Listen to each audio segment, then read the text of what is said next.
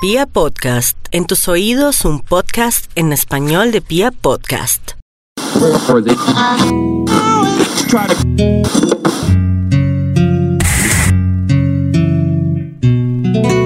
La luz rasgó como un trueno las tinieblas y el mundo entonces de la nada surgió.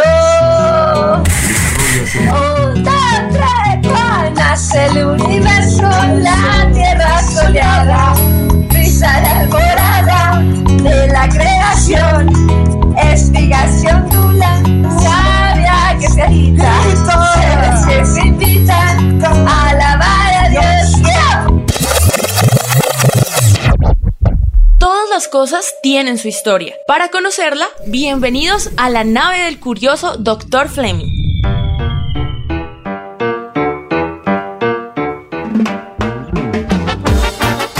Era un caluroso día de esos de los primeros años de este milenio, de este siglo, bueno, de la década anterior.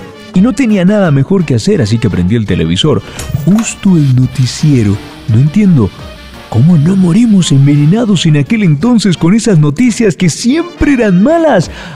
Bueno, creo que siguen siendo. casos de violencia intrafamiliar ocurrieron en las últimas horas. La víctima era una mujer. Una mujer que fue atacada por su ex esposo. ¡Basta! No más tres segundos y ya me indigeste. ¡Momento! Las noticias nunca son buenas. ¿Existe algún noticiero que solo pase buenas noticias?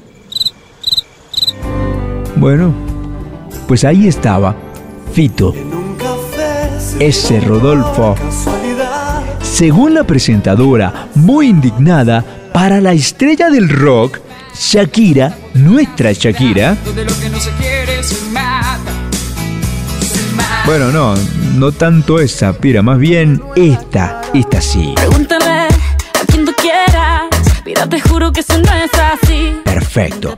Para la estrella del rock, Fito Páez, nuestra Shakira no era más que una hamburguesa, algo así como un producto elaborado que no le interesaba. Pues lo mío no es la música y mucho menos la de ellos, pero ese producto elaborado, según el Rosarino, y no me refiero a Shakira, tiene más historia que el mismo rock del que él se jacta tanto y me atrevería a sospechar que ha hecho más personas felices que sus propias letras. ¿Quieres saber un poquito más? Pues bienvenido a este viaje. Hoy, la historia de la hamburguesa, como dijeron los insaciables. A propósito, sígalo, ¿no? Somos los insaciables por todas partes. Buenos videos, buenos videos. Todo con 40 mil pesitos. Peso colombiano. Ya llegó el efecto hamburguesa. Enfermos en la cabeza. Es pegajoso, pero no es como debería empezar esta historia. Tal vez sea allí, para donde vamos. Empecemos esto como una película y a unos 11.227 kilómetros de aquí. Hace apenas unos cuatro milenios con unos cuantos siglos, así como si parece que fue ayer. ¿eh? Y en esta historia, la narración corre a cargo de Russell Crowe. Venga, Maximus. Por sus pecados, Amanet fue momificada, viva.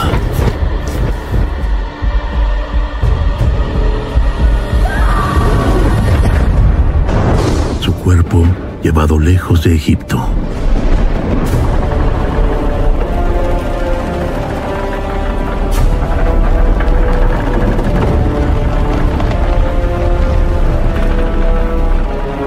Ahí permanecería condenada a la oscuridad eterna. Pero la muerte es un umbral y el pasado no puede sepultarse para siempre. Bueno, ese me parecía más a Salvador Delgado, el actor mexicano que oyen en el cine para quienes detestan leer subtítulos o darse la tarea de entender el inglés. No tengo nada contra usted, en ocasiones también lo hago, y la voz de este tío me parece envidiable. Pero bueno, a lo que nos atañe.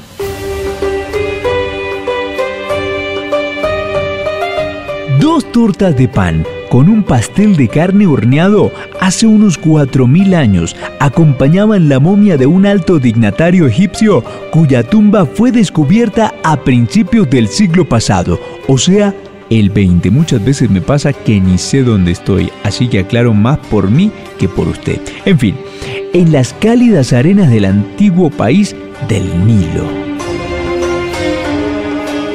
No creo que nadie le haya metido el diente a semejante hallazgo. Pero si nos desplazamos unos cuantos kilómetros al nororiente, en lo que hoy denominamos Turquía, Siberia, no la que queda pasando el puente de Guadua, no, no, no, esa no, los que viven en Bogotá me entienden, no. Me refiero a lo más oriental de Europa, allí se desarrollaron una serie de pueblos denominados tártaros, seguramente los que se inventaron la salsa tártara, pero bueno, esa es otra historia, tal vez un día se las cuente.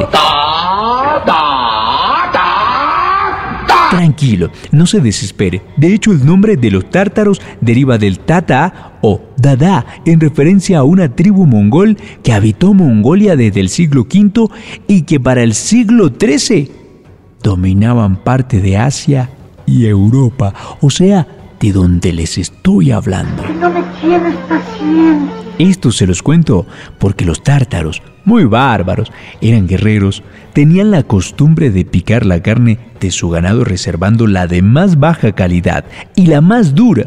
Imagínese usted, si no había olla pitadora, ¿qué podían hacer? Luego, especiarla. Bueno, y es que el adobo es cosa clave, sino como nos descubrió Colón. En fin, no dejen que me pierda, por favor. Y así, en filete, consumirlo. Mm, ya se me hizo esta agua a la boca. Hoy en día, en restaurantes europeos, estos filetes tártaros se les denomina filete ruso. Puede ser un pariente de nuestra estrella de hoy. Uno, dos, tres, cuatro. Chicos, chicas, vengan a bailar a la fiesta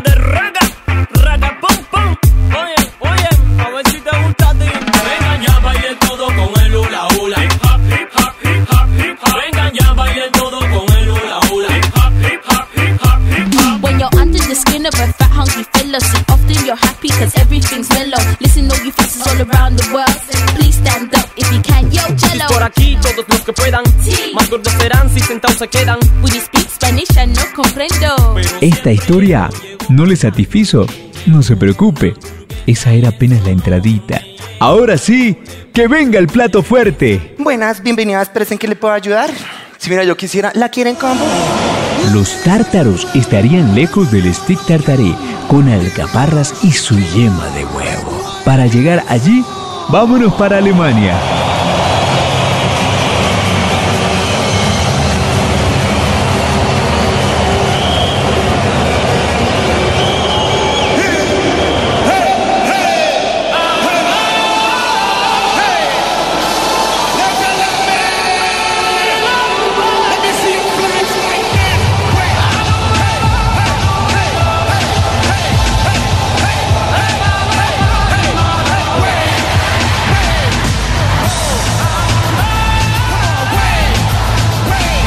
Precioso recuerdo este de nuestra hamburguesa según Fito. ¿Qué les puedo decir? Parecía una diosa Shakira en la final del Mundial de Fútbol de Alemania 2006.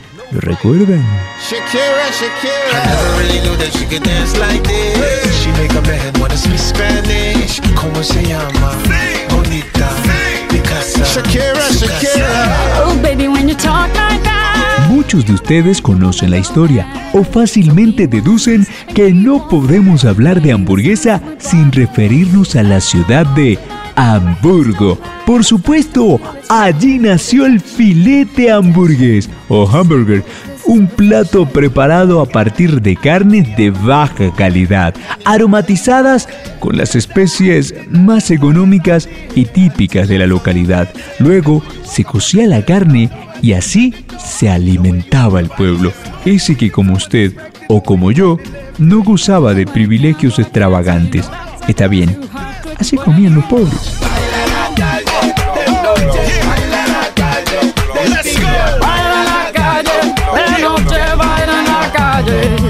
Por supuesto, como las buenas ideas, esta especialidad viajó lejos de aquel puerto y en diferentes lugares cambió su nombre y hasta su vestido compuesto de ingredientes, ¿eh? Ojo, solo el vestido, porque el cuerpo siguió siendo el mismo. ¿Sabes cómo le llaman a, a la quarter pounder con queso en París? ¿No lo llaman quarter pounder con queso? No, tienen el sistema métrico, no sabrían qué diablos es un cuarto de libra. ¿Y cómo le dicen? Una Royal con queso. ¿Royal con queso? Sí, así es. ¿Y a una Big Mac? Una Big Mac es una Big Mac, pero le llaman Le Big Mac. Le Big Mac. ¿Y a una Whopper? No sé, no fui a Burger King. Memorable. Tarantino. Es un diálogo de Pulp Fiction entre Travolta y Samuel Jackson. Exquisito, como casi toda la peli, ¿eh? Pero no nos perdamos, pibe. La gente ya quiere ir por una hamburguesa.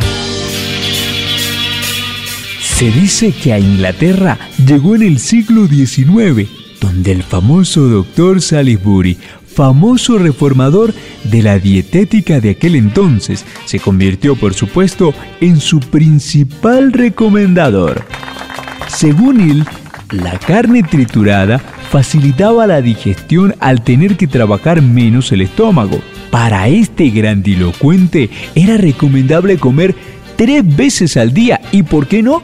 Tres hamburguesas del tamaño de una boina de marinero francés era lo ideal para el galeno. ¿eh? Vaya, creo que les acabo de contar la historia del primer insaciable. Ahí me perdonarán, Toñito y David, no fueron los primeros ustedes, ¿eh? Para acompañar dicha receta, no recomendaba más que un vaso de agua templada. Parece que nuestro primer insaciable es pariente lecano del pollito. Fue tal el éxito de los postulados del doctor que a la hamburguesa se le empezó a conocer en Inglaterra del siglo XIX como Salisbury Stick. Tremendo influencer, sin Instagram, YouTube o cosa parecida a este tipo, fue un fenómeno. Donde brilla el tibio sol con un nuevo fulgor. ¿Pero qué pasó? ¿Y esa música? Donde el aire es limpio. Ah, es verdad, el cuento no ha terminado. En 1880, la hamburguesa cruzó el Atlántico y llegó a América.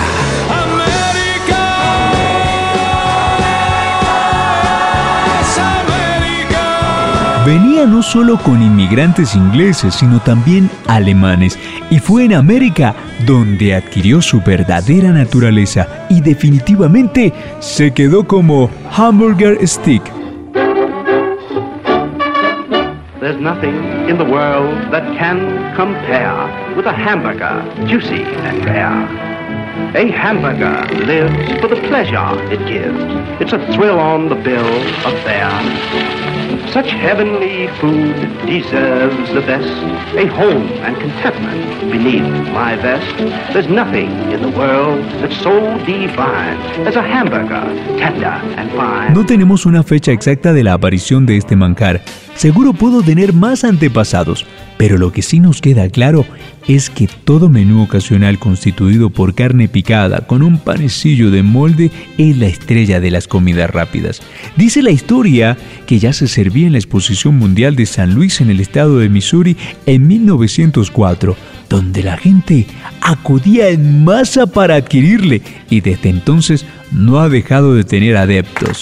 Sí, así tal cual como una cena clandestina de los insaciables. En cuanto a Fito, después de todo este paseo, algún día tendré un noticiero donde solo informe noticias positivas. Tal vez nadie lo oiga, así como este podcast. Abrace a los suyos y aférrese. Que aquí no es bueno el que ayuda, sino el que no jode. Acuérdese.